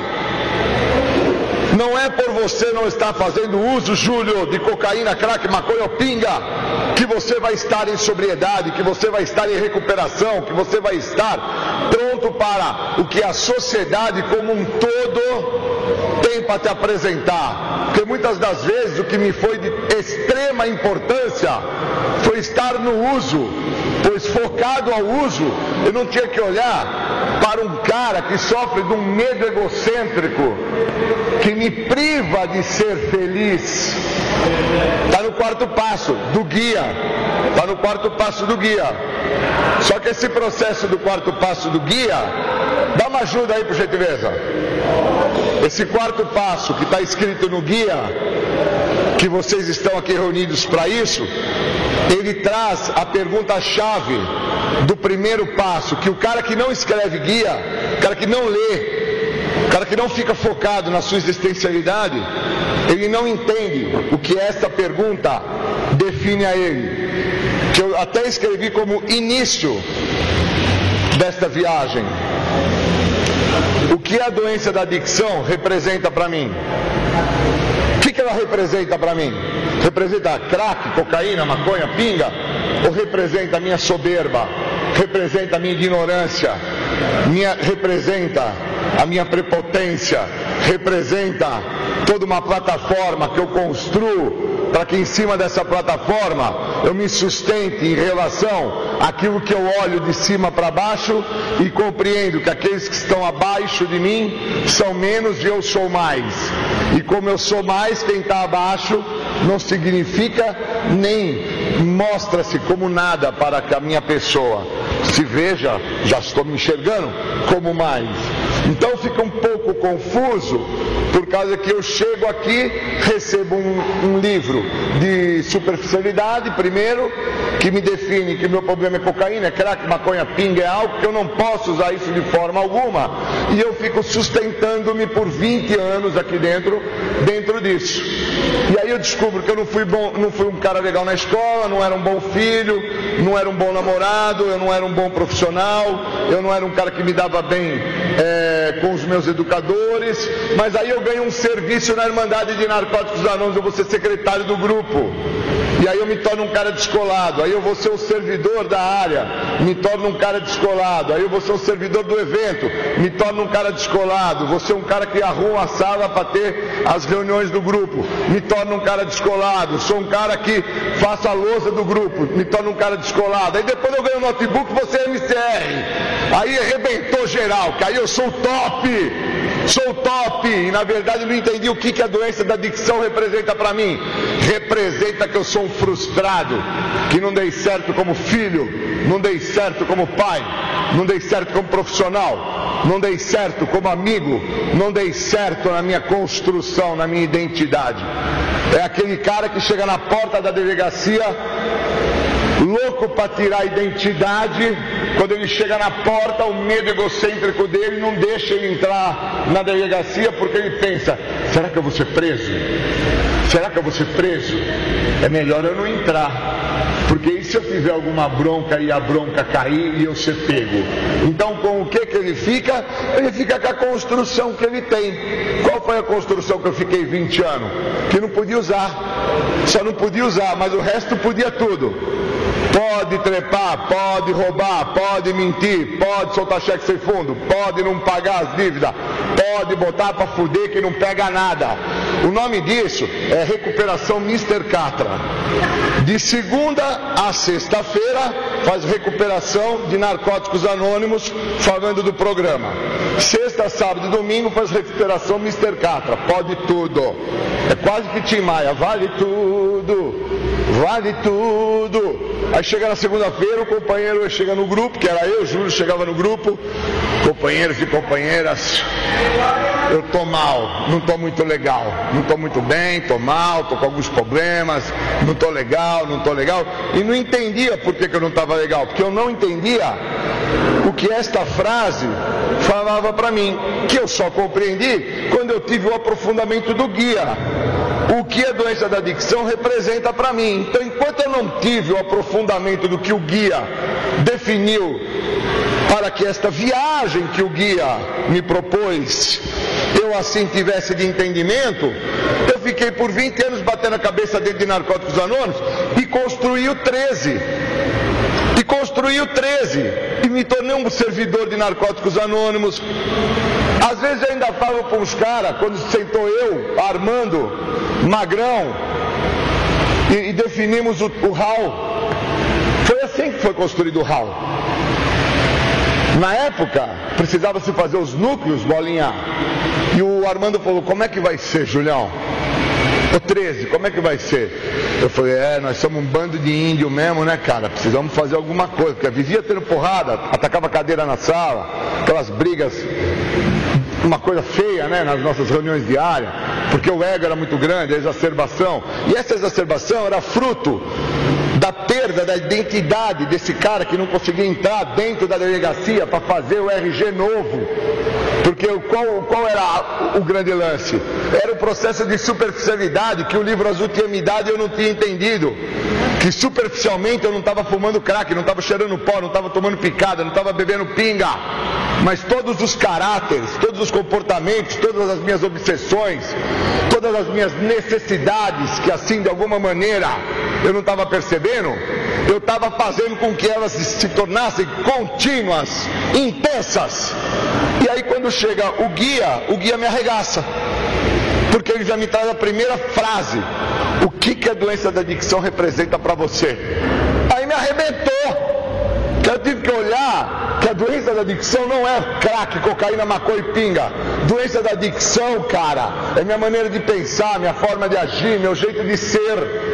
Então eu pensava um negócio, agia de outra forma e era de outra maneira. Então era lindo, né, cara? Porra! Os caras me via dentro dos grupos. Naquela época nós tínhamos em São Paulo sete grupos anônimos. Hoje tem mais de 250 em São Paulo. Tinha sete. Que em Campinas tinha uns quatro. Imagina, 23 anos atrás, isso que eu estou falando. Como é que era o processo? Então, isso daí tinha um peso na história. Tinha um peso. Quando nós conseguimos reunir num incompasso 20 pessoas, não era um incompasso, era uma convenção que estava se acontecendo. Era um evento de tamanha proporção e imensidão que era um negócio assim maravilhoso, era transcendente, era um negócio assim altamente espiritual, era quase Gandhi, sacou? Era quase com um negócio realmente de sair do corpo o processo. E aí o guia, o guia chega para nós de uma maneira meia que clandestina, através de alguns amigos lá em São Paulo que veio de fora, trazendo algumas perguntas. E quando isso chegou, o primeiro cara que já bateu de frente com isso fui eu na época, que eu falava, não se tem que escrever nada porque os livros já estão escritos. Que porra é essa de escrever alguma coisa? Que merda é essa de entrar em contato consigo? Isso não existe. Isso não existe. Ler, ler para quê? Eu tenho que praticar. Mas como é que se pratica alguma coisa se não se lê a respeito? Como é que um maratonista, meu irmão, descobre que o maior índice de abandono de maratonas de 41 quilômetros acontece só no trigésimo quilômetro? Só se ele lê a respeito. Enquanto ele não lê, ele não sabe que o maior índice de abandono é só no trigésimo quilômetro, não se abandona no início. Porque existe um processo de ordem psíquica que após o cara ter completado mais de 50% da prova de 41, ele recebe uma mensagem do cérebro para o corpo: você já superou 50%. Você não precisa mais manter o que você está fazendo. E aí você perde a passar, o pace, perde o pace. Perdendo o pace, você vai perdendo o estímulo. Perdendo o estímulo, perde a coordenação cardio. Perdendo a coordenação cardio, você começa a ter o processo de desistência e abandona a prova no trigésimo quilômetro, trigésimo terceiro, faltando pouquinho para completar os 41. E o processo de recuperação é igual. O cara tem que entender isso que ele chega aqui moído, como eu cheguei, Depois de cinco anos eu era o top servindo, fazendo, produzindo, convenção, papapá. Com dez anos eu já não achava mais o cara que tinha bolinha que fazer, produzir, estar envolvido, servindo, papapá, papapá. Com 15 anos eu já estava totalmente adoecido, corrompido, tomado pelo medo egocêntrico de ter que mostrar quem eu era, um covarde em relação ao que eu tinha que ter trabalhado por todo esse período de 15 anos, que era ter mostrado aquele garoto, aquela criança, aquele cara que não se conheceu durante os 15 primeiros anos de recuperação, que a única coisa que ele fez foi ter parado de usar o químico, parado de usar o crack, parado de beber a pinga, parado de ter feito uso da substância que era o que me dava a condição de viver e lidar com aquilo que se apresentava, que era o cara que não foi e nunca seria o sucesso da dona Zumira e o sucesso do seu rock, onde meu pai queria que eu fosse um desembargador, porque meu pai delegado, meu pai advogado, meu pai top, rico, e minha mãe, mãe de família, que traz com ela uma construção, aonde ela recebeu da mãe da mãe dela, ruim com ele, pior sem ele. Então meu pai já vem para dentro da minha casa com três famílias, obsessivo pelo sexo. Meu, meu pai me traz a seguinte ideia: homem para ser homem tem que ter mais de uma mulher. Então filho, você já entendeu como funciona. E com essa construção eu estou no meu sétimo casamento. Sétimo casamento, não fui feliz com nenhum. Todas as mulheres que eu me envolvi, uma delas eu procurei encontrar nelas um ponto abaixo da minha construção, pois eu sempre me vejo dentro de uma construção, de uma plataforma acima das mulheres que eu me relacionei. Com a Tatiana eu já me ferrei, porque a Tata é uma mulher estudada, tem duas faculdades, uma mulher viajada, socioeconomicamente estável. Então, às vezes, quando eu vou me posicionar com ela, ela já olha para mim e fala: aqui não tem puta, não, hein, parceiro. Aqui não tem puta, aqui é top. Aqui não vai morar com você em kitnet. Aqui não vai encarar você para dormir no chão um saco de dormir de acampamento. Aqui a parada é outra. E quando ela me faz isso, ela faz entrar em contato com o quê? Ela faz entrar em contato com o que no, também no guia falou para mim aqui, ó. Do quarto passo do guia, na questão do medo. Se pudéssemos olhar para a doença da adicção sem seus sintomas primários, isto é, separada do uso de droga ou de outros comportamentos compulsivos e sem suas características mais óbvias, encontraríamos um pântano de medo egocêntrico. Temos medo de nos ferir ou talvez apenas de sentir intensamente. Por isso, vivemos uma espécie de meia existência, passando pela vida sem vivê-la plenamente. Temos medo de tudo que nos faça sentir. Fechou, fechou. Tenho medo de sentir, parceiro. Por isso que eu não digo quem eu sou. Porque quando eu falo que eu sou, o que eu sou tem que deixar de existir e tem que nascer o Júlio César. Então por 20 anos eu fiquei sem falar quem eu era, trouxe a imagem construída do 13 e mantive sobrevivendo dentro de uma estrutura que não conhece o Júlio César, aquilo construído que foi o 13. Cara, imagina agora, aos 20 anos limpo, dor, sofrimento, desespero, acidente automobilístico, preste a amputação dos braços, da perna, 15 dias de UTI, totalmente à mercê da decisão de um corpo clínico que eu não sei o que passa na cabeça do outro. Ali, poderia me ajudar? O programa. O que é que eu não tinha, Rô? O programa. O que é que eu tinha, Julinho? O ego. Quem é que mandava em mim até aquele momento? O ego. E aí eu me viro para o médico e falo para o cara assim: está nas suas mãos, você faz o que você quiser, você sabe o que tem que ser feito. Ali, quem gritou foi o meu medo de ficar amputado. Ali não foi a consciência que assumia o ato de ter conduzido o veículo em alta velocidade numa rua que não poderia ser e nem estar a minha pessoa em tamanha velocidade. Ali, o cara que fala para o médico, doutor, você faça tudo que for de melhor, é o meu medo. O meu medo paralisante, desesperador. Porque ali eu ia ter que tomar contato com o cara que eu sou. Quando amputado, quem é o cara que fica amputado? É o cara imprudente, é o cara inconsequente, é o cara sem um pingo de respeito social, é o cara que o tratamento está muito distante do que o tratamento oferece para ele, que é a libertação da adicção ativa. Então, esse processo todo, só o guia pode abrir o caminho para o cara entrar em recuperação. Frequência na reunião de guia, falar de quem você é no guia, ter um apadrinhamento que trabalhe com você o guia, vivenciar ao lado de pessoas que também trabalhem com o guia. Porque eu percebo claramente hoje isso quando eu converso com o Sérgio, converso com o Carré, converso com o Daniel, Jacob, com meu parceiro Guaraci, Ivan, Diego, meus amigos do grupo que eu frequento, que nós trabalhamos, o guia.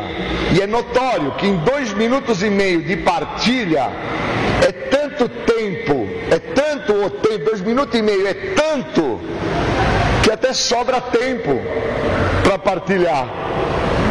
Porque nós não temos que construir o que não existe. Nós focamos no que é existencial.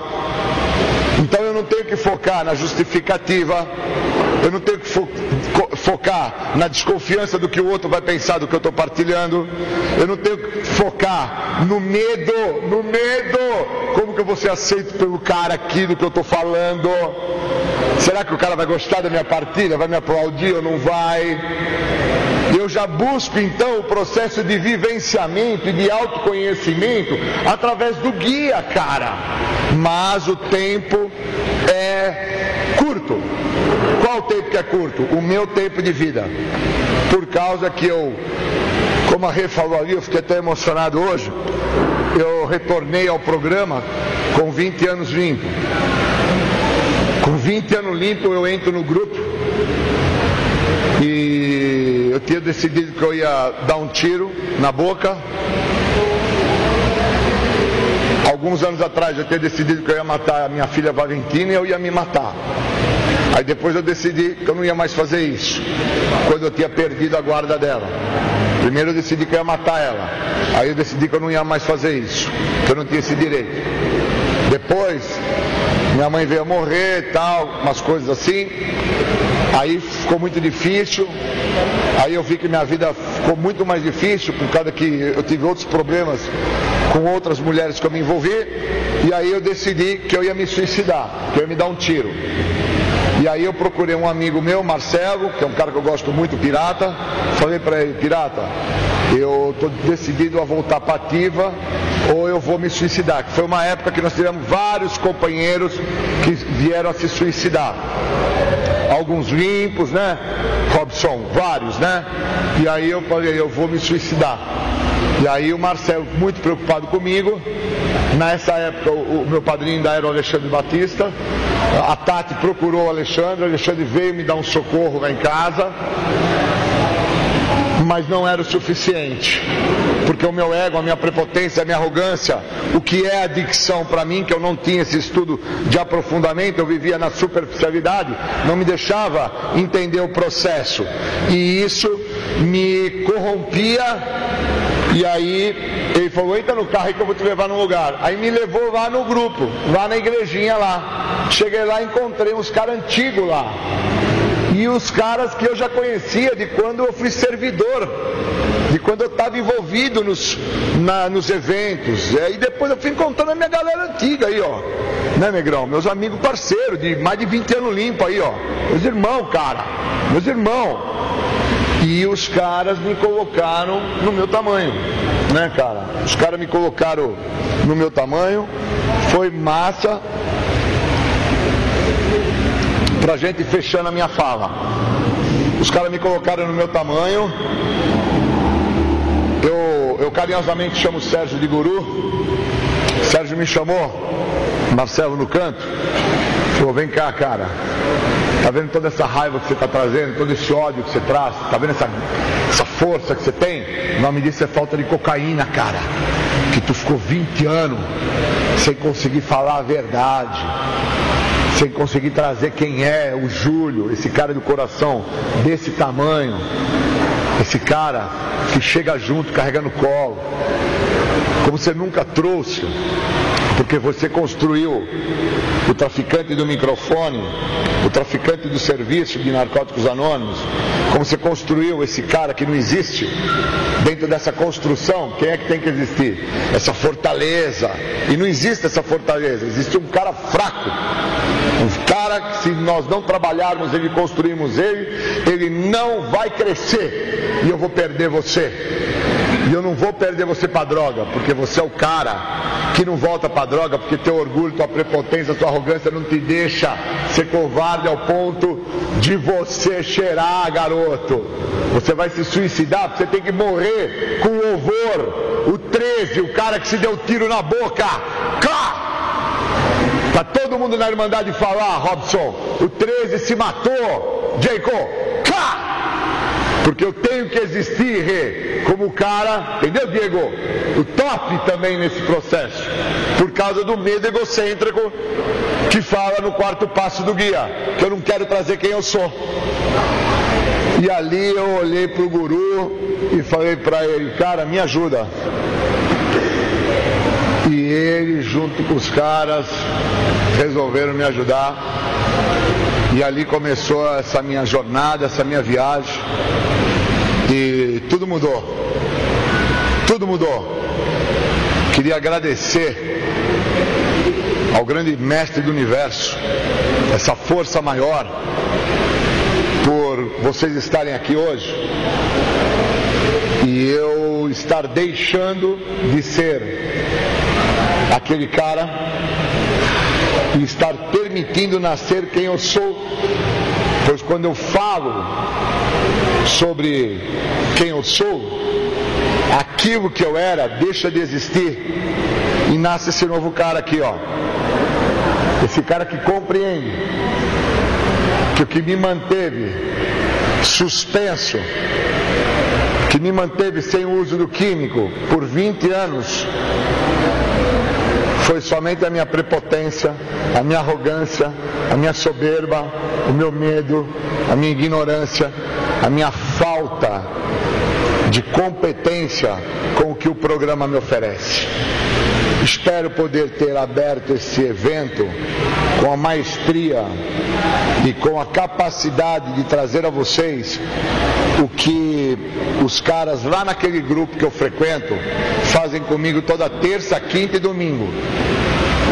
Eles fazem com que eu vivencie um cara chamado Júlio César. Morre de medo de, de ficar louco. Nunca tive medo de morrer no acidente de carro.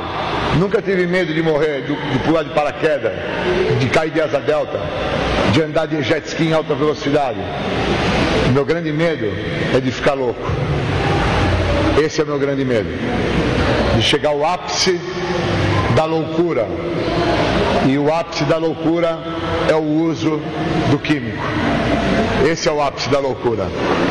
Para quem não sabe, queria agradecer, pois todos nós chegamos um dia ao ápice da loucura, quando nós tivemos um contato com o uso do químico e fizemos esse uso dentro dessa estrutura, desta máquina chamada corpo humano. Corpo humano. Obrigado, valeu, até mais.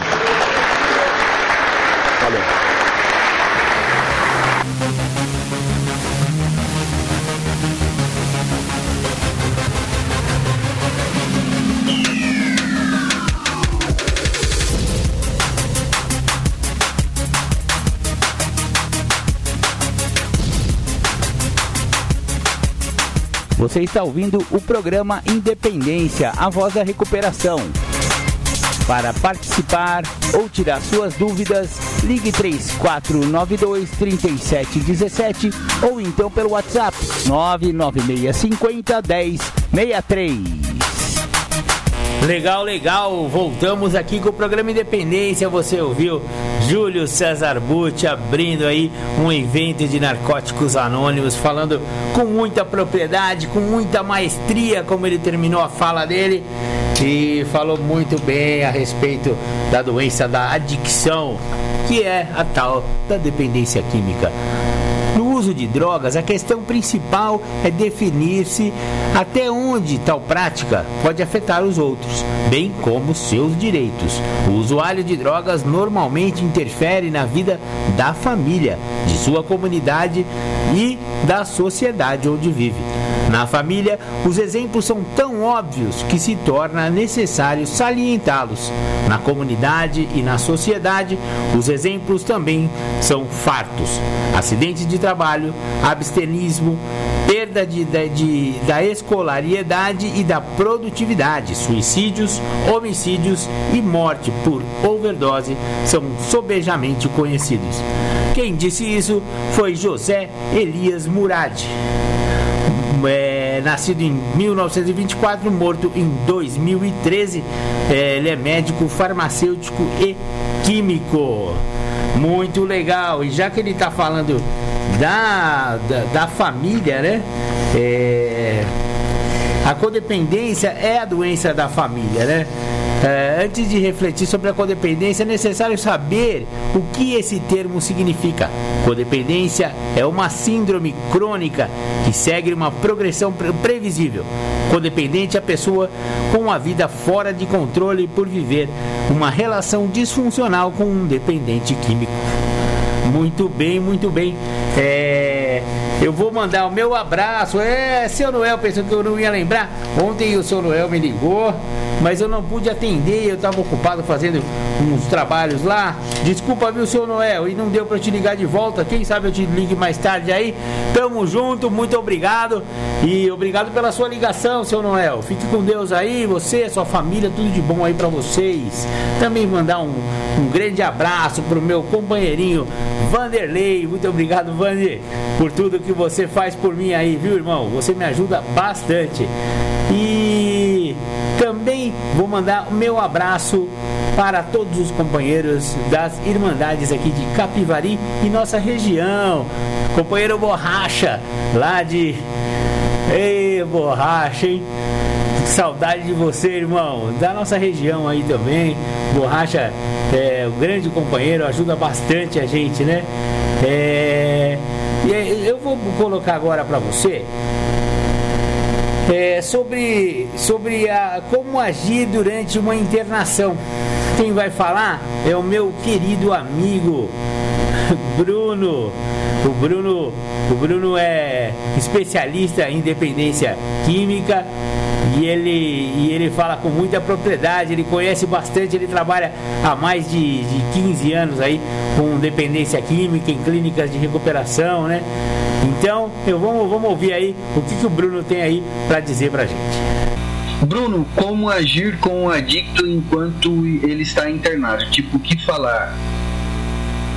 O que falar com ele nos telefones de visitas? Olha só, Cláudia, eu acredito que o melhor caminho, independente do adicto estar internado ou não, o melhor caminho para qualquer tipo de relacionamento, e o relacionamento com o adicto é um relacionamento que tem que ser muito estreito, muito estreito, né? O, o, o relacionamento com o adicto ele não pode ter talvez, ele tem que ser sim ou não. Entende? Então, quando a gente fala de relacionamento com adicto, não dá para ter talvez. Porque se você falar talvez pro adicto, para você é talvez não, mas pro, pro adicto é talvez sim. E aí nessa guerra de talvez não e talvez sim, isso vai gerar um conflito extremamente grande e vai dar muito problema. Então, primeiro ponto da comunicação com adicto. Sim é sim, não é não, ponto final, não tem talvez. Independente de ele estar internado ou não, o melhor caminho para você se relacionar com o adicto é honestidade. E quando eu digo honestidade, na mais profunda honestidade que você conheça. Então, se o adicto te machucou, diga a ele que você está machucada. Se o adicto te magoou, diga a ele que você está magoada. O adicto, ele tem extrema dificuldade em ter percepção daquilo que está acontecendo ao seu redor. O adicto ele não consegue enxergar aquilo que está acontecendo ao seu redor. Ele tem muita dificuldade com isso. Tanto é que se você reparar, você vai ver que o adicto ele é, numa noite ele é, atrapalha todo mundo de dormir e faz escândalo e bate porta e briga com todo mundo e faz o maior escândalo e sai e vira a noite usando droga. No dia seguinte ele volta como se nada tivesse acontecido. Na mais na, natural, assim, como na maior cara de pau. E, e, e ele não faz isso proposital, é porque o adicto ele não tem contato com a realidade a, a, realidade que o adicto enxerga ela é meio ilusória. Então, quanto mais honesta e transparente você conseguir ser com o seu adicto, melhor é. é. Aquela ideia de que ah, eu não vou falar isso porque senão ele vai ficar magoado e aí ele vai usar drogas porque ele se magoou comigo. Tudo isso é fantasia. Não acredite nisso. Não entre nessa onda, né? Você precisa ser honesta e transparente. Quanto mais honesta e quanto mais transparente você for com o teu adicto, melhor melhor. Não crie aquela ilusão de que precisa preservar. Quanto mais você preserva o adicto, mais você distancia ele da realidade e mais difícil vai ficar o relacionamento. Mais difícil vai ficar, porque vai chegar num momento em que ele vai começar a exigir coisas que está completamente fora do seu alcance, mas na cabeça dele você é capaz de dar, porque ele está completamente fora da realidade. Então, assim, seja honesta e transparente. Se tiver doendo, diga que está doendo, porque senão ele não vai enxergar, ele não vai perceber, ele não vai conseguir identificar isso, é, e ele vai passar assim tranquilo e sereno, como se nada tivesse acontecendo. Então, seja direta, honesta e lembrando, sim é sim, não é não. Não tem talvez. Ou é sim ou é não. Se é para falar não, é melhor falar não. Se depois você mudar a ideia e quiser dar o sim, é melhor. Mas sim é sim, não é não, não tem talvez, tá? É, a conversa com o adicto tem que ser muito reta, muito estreita, assim, muito assertiva, tá? É melhor que você fale não e depois você mude de ideia e dê o sim, do que falar talvez. Se você falar talvez, você já assinou sim embaixo. Você já assinou sim. Um outro erro que as famílias cometem também, né, aproveitando que eu estou falando sobre comunicação, é essa questão de ah, nunca mais, nunca mais eu te dou dinheiro, nunca mais eu deixo você entrar em casa. Não fale aquilo que você não é capaz de fazer, porque se você fala e você não faz, o adicto, cada vez menos, ele vai acreditar que você é capaz de fazer. Então, tipo assim, você vai perder credibilidade total. Você vai perdendo a credibilidade, você vai perdendo a credibilidade, cada vez mais o adicto vai subindo no teu espaço, nas tuas costas, e cada vez mais ele vai montando em cima de você. Então, é, se você não é capaz de fazer, ou se você tem dúvidas, se você realmente vai fazer, é melhor você não falar. É melhor você não falar. Ah, nunca mais eu deixo você entrar em casa não fale. Se você não vai cumprir, se você não vai fazer, não fale. É, nunca mais eu te dou dinheiro. Se você não vai cumprir, não fale. Nunca mais eu deixo você sair de carro. Não fale. É melhor você não falar. Fale qualquer outra coisa. Nunca mais eu te dou um beijo. Sei lá. Fale qualquer outra coisa, mas não fale aquilo que você não vai conseguir cumprir. Entendeu? E lembrando, seja objetiva.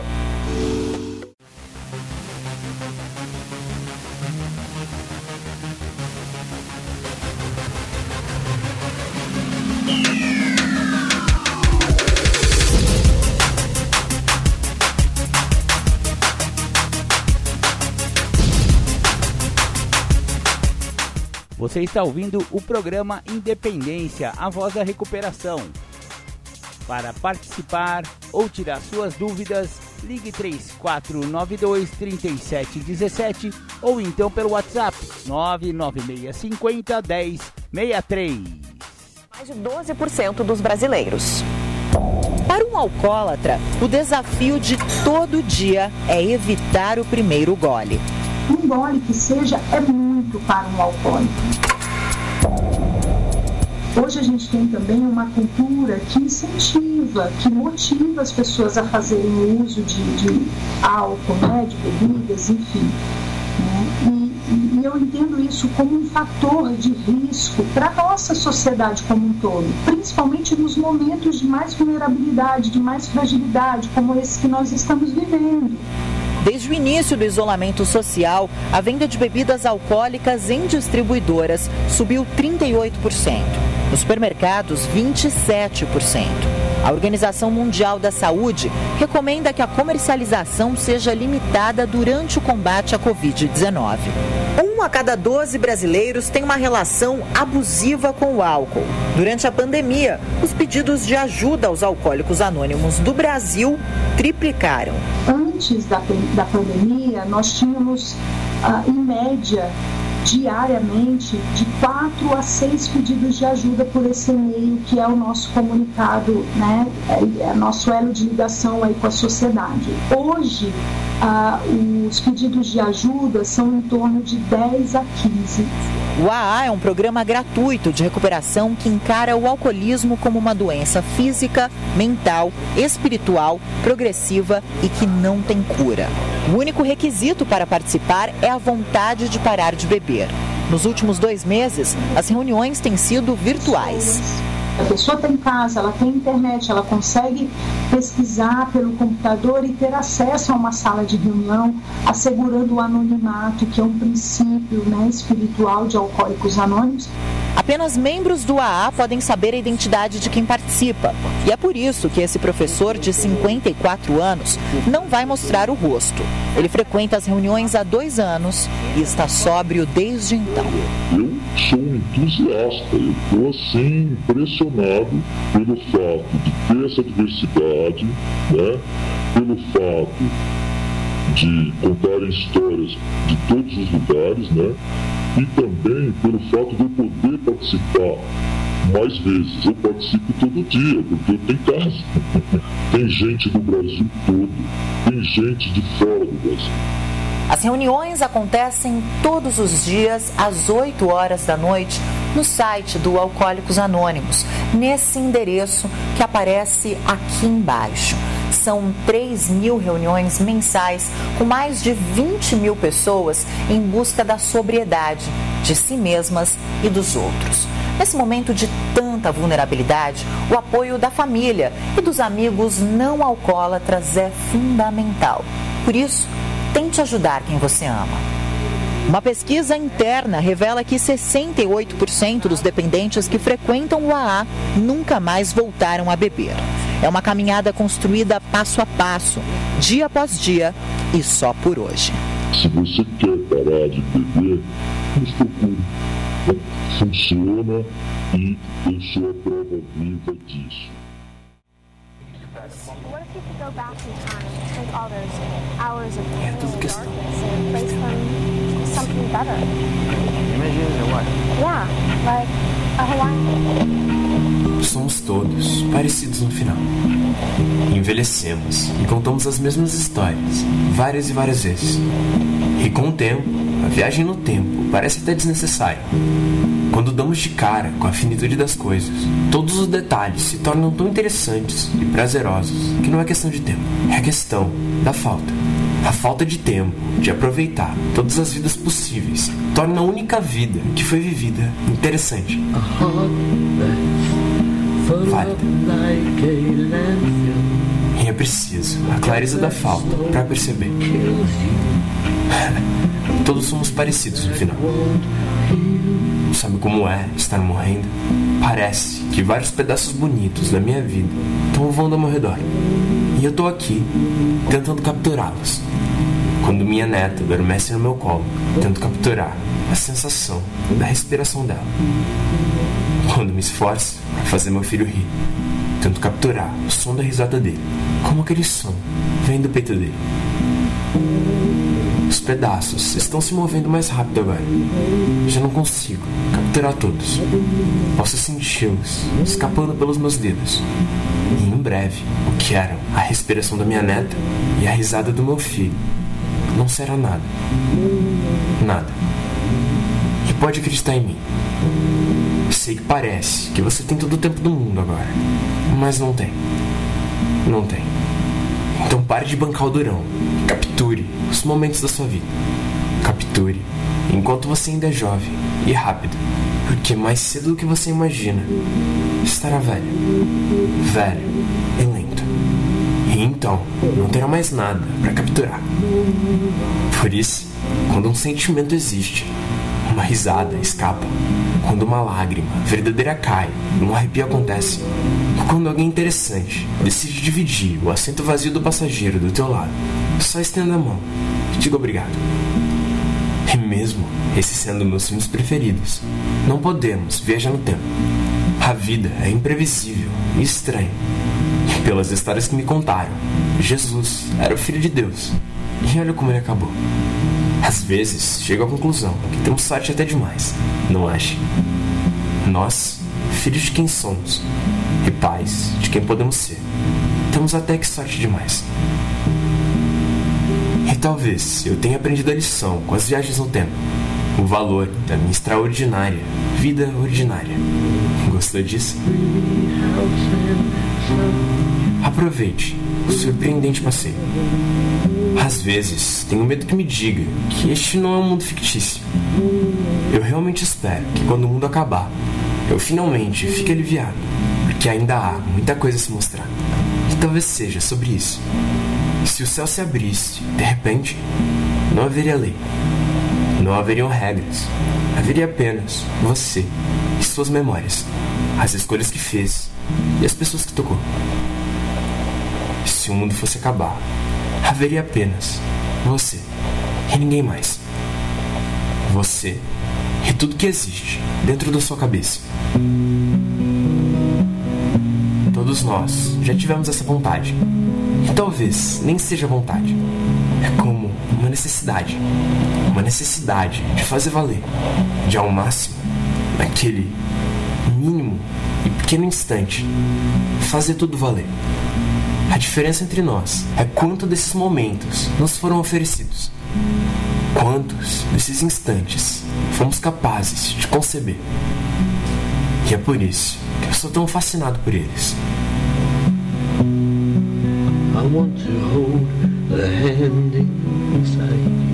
Essa é a única possibilidade que eu conheço de vencermos o tempo.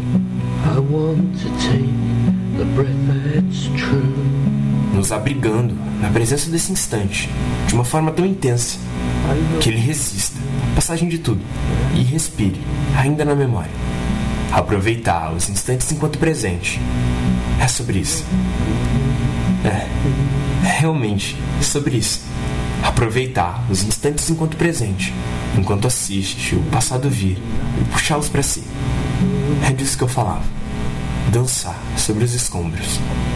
A gente é construção. Não adianta fugir e nem fingir.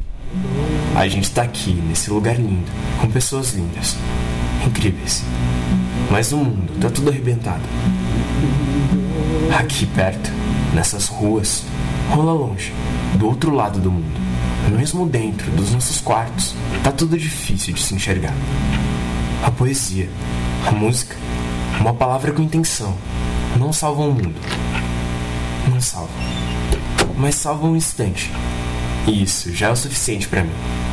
A gente tá aqui para dançar por um minuto sobre os escombros. Não deixar que a poeira dê alergia aos olhos. Cada um faz como pode. O cirurgião vai tentar salvar todas as vidas que puder. Já a gente, a gente vai tentar salvar os instantes.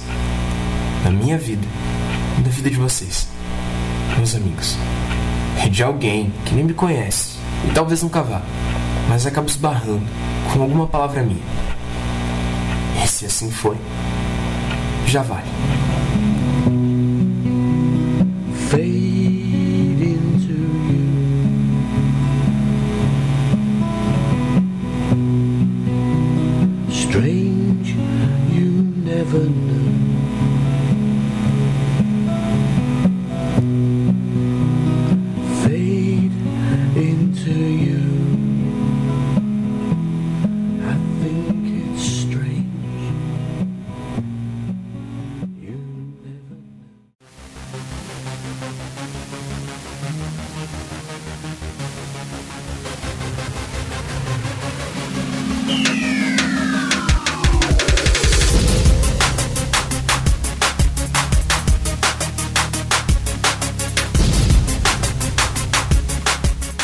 Você está ouvindo o programa Independência, a voz da recuperação. Para participar ou tirar suas dúvidas, ligue 3492 3717 ou então pelo WhatsApp 99650 1063 canal dele do YouTube, Gabriel Faria, quebrando a caixa. Maravilha, maravilha. A dependência é conhecida em muitos meios como a doença da família. Existe um envolvimento profundo e visível entre os familiares e os sinais e sintomas progressivos emitidos pelo dependente durante a evolução da doença. O termo codependência foi criado para descrever tal situação. Embora não existam duas famílias iguais ou que respondam à dependência química da mesma forma, existem situações, sentimentos e comportamentos comuns que prevalecem em quase toda a família que se relaciona com um dependente químico. Da mesma forma que o doente progressivamente sofre as influências do abuso, sua família também é afetada em estágios, em estágios previsíveis e progressivos. A codependência inicia quando uma pessoa, uma relação comprometida com, a, com o dependente, tenta controlar a bebida, o uso de drogas ou quaisquer comportamentos compulsivos do mesmo, na esperança de ajudá-lo. Como consequência dessa busca mal sucedida de controle das atitudes do próximo, a pessoa acaba perdendo domínio sobre sua própria vida e sobre o próprio comportamento. O produto final da situação é a codependência. Vale lembrar que o termo codependência muitas vezes é usado somente para refletir ao cônjuge do dependente. Mas essa ideia já foi ultrapassada pelo conceito moderno que propõe que esse termo seja utilizado para todos cujas vidas se tornaram disfuncionais ou fora do controle devido à convivência, não só com o dependente químico, mas, por exemplo, com pessoas de comportamento obsessivo compulsivo. Essa convivência afeta sobremaneira não só os cônjuges, filhos, pais e crianças. Tornam-se disfuncionais também os vínculos nas organizações onde amigos, líderes de variada hierarquia podem evoluir para comportamentos desequilibrados e facilitadores. A séria disfunção da família fundadora será absorvida pelo grupo, criado, criando uma nova onda de sofrimento que se estende cada vez mais longe com o passar dos anos. Essa codependência ou disfunção pode mudar. Um pai alcoólico pode produzir, por exemplo, um filho trabalhador compulsivo, que por sua vez pode produzir uma filha compulsiva que gastará todo o seu dinheiro até a falência. A codependência estará sempre ali, deixando destroços. É a tragédia máxima. Tal tragédia é de natureza multigeracional. A, a, codependência é a doença da família, como foi dito, e existem pessoas, né, famílias que ficaram tão afetadas pelo uso do álcool ou das drogas do seu familiar, que o que, que acontece? A pessoa vai é, desenvolvendo, né, a família vai desenvolvendo mecanismos de facilitação. Pô, mas parece que a família quer que o cara continue no uso. Na verdade, a família não percebe que esses mecanismos já estão instaurados através da sua descendência da, da sua doença também. A codependência é uma síndrome, é uma doença previsível também. É, e o que, que faz? Por exemplo, o que, que um alcoólico que está na ativa, por exemplo, um senhor aí de mais de 50 anos, que é solteiro, mora com a mãe. Já viu marmanjo de mais de 50 anos morando com uma mãe? Isso aí já é um sinal de relação disfuncional entre essa mãe e esse filho. É uma, uma relação é, antinatural. Geralmente, uma pessoa com mais de 20 já vai procurar sua própria casa, vai casar, vai ter filho, vai ter sua própria vida. Nem que não case, nem tenha filho, mas vai, vai se desvencilhar né, do, do, do, do berço materno, né? vai cortar o cordão umbilical e vai para sua própria vida. Agora, com mais de 50 anos já morando com a mãe, você já vai estranhando, né? O cara aí é alcoólico, alcoólatra de carteirinha, cai na rua aí, fica doidão tomando pinga na rua. O que, que a família faz? O acolhe. Ah, mas não vai acolher um filho? É, essa é uma questão realmente muito complicada e muito delicada. Porém, esse. O que, que, que, que ele mais precisa? Ele precisa que. Ele não, né? A doença dele. Que ele seja acolhido, ele caiu de, de bêbado. A família recolhe, bota ele pra dormir. Olha que acorda. Você tá bem, menino? Você tá bem, menino? Vamos, vamos jantar uma sopinha? Vamos comer um negocinho? A roupinha dele tá sempre lavada. As cuequinhas dele tá sempre limpinha lá no armário. Tem quarto pra dormir. Tem comida pra comer quando dá vontade, porque quando tá bebendo, quebra prato, não quer comer, xinga todo mundo, é uma, sabe? Esse, esse tipo de, de, de família acaba ficando tão doente que é, fica, fica difícil sair desse ciclo. E o que fazer? Olha, é, o que é recomendado é que se consiga uma internação para que esse cara pare com esse fluxo, né, compulsivo. Ele está na época da compulsão, ele está bebendo todo dia praticamente e depois vai curar ressaca em casa. Isso aí tem que acabar. Isso tem que parar. A dona da casa, que é a mãe, ela tem que falar assim: é- é, na minha casa não. Acabou isso aí. Ah, mas vai jogar ele na rua? Não, de preferência vamos tentar uma internação. É, às vezes internação custa, tem, tem custo, né? Se ele for aposentado, ainda dá para pegar o, a aposentadoria e pagar a clínica. Se ele não for aposentado, aliás, é, às vezes não é, né? Então fica mais complicado, porque a família não vai ter dinheiro para pagar. Existem clínicas mantidas por igrejas, pela católica, pelas evangélicas, e existem vagas sociais em clínicas de recuperação. Só que tem que ir voluntariamente. Para ser involuntário, geralmente vai pagar. Se ele não quer uma internação e não quer modificação, aí sinto muito, ele já, já é maior e vacinado, tem mais de 50 anos, sinto muito, aqui em casa não. Bêbado aqui em casa não, você vai, tô aqui, ó, é, mala de bêbado, você sabe o que, que é, né? Aquele saco de preto de lixo, põe os trapos dele dentro do saco, dá um nó, põe na, na porta da rua, tranca o portão e não deixa mais entrar. Putz, mas que coisa radical, Marcão. Sinto muito. A gente, eh, a família já tentou de outro jeito.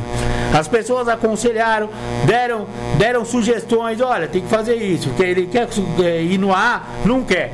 Ele quer eh, uma internação, não quer. Ele não quer. O que, que ele quer? Ele quer ir pra pinga, ficar bêbado, depois ser recolhido e voltar pra casa. E isso aí não vai parar nunca se a família não botar um basta. Então, sinto muito. Às vezes a gente tem que ser duro com um alcoólatra. Tem que ser duro. O homem desse daí já tá muito velho pra, pra ficar passando a mão na cabecinha dele. É botar os trapos dele num saco de lixo e botar na porta da casa e falar, ó, essa aqui são as suas coisas, você vai pra uma pensão, você vai lá pra ponte, se vira, mano, se vira. Aqui na minha casa não tem mais bêbado, não quero mais bêbado. Aí eu tenho certeza que se ele dormir uma noite numa rua, eu quero ver se ele não vai falar, mãe, eh, me ajuda aqui, vai, me dá aquela internação que você prometeu lá. Daí vai querer ir pro AA, vai querer uma internação, mas por quê? Porque foi cutucado, porque saiu da zona de conforto. Enquanto não tirar esse homem da zona de conforto, não tem recuperação. E assim o programa Independência se despede com mais uns tapinha na cara de bêbado. É, mas é, na verdade, é uns tapinha na cara não é do bêbado, é da doença do alcoolismo, que torna a pessoa folgada. É a verdade é essa. Eu sei porque eu sou um, eu já fui um alcoólatra da ativa e quando eu era alcoólatra eu queria realmente o que esse esse senhor hipotético que eu acabei de citar queria. Eu queria é continuar no meu uso, continuar na minha, na minha pinga lá, sendo sustentado pelo meu pai e pela minha mãe. Isso aí que é o que o cara quer. Continuar usando. Então, só que se não tiver um basta, não tem modificação. Assim se despede o programa Independência. Espero que vocês tenham curtido o programa de hoje e fiquem com Deus. Tudo de bom aí pra vocês, né? E que essa semana seja maravilhosa. Tamo junto, tamo junto. Grande beijo, abraço, tchau, tchau.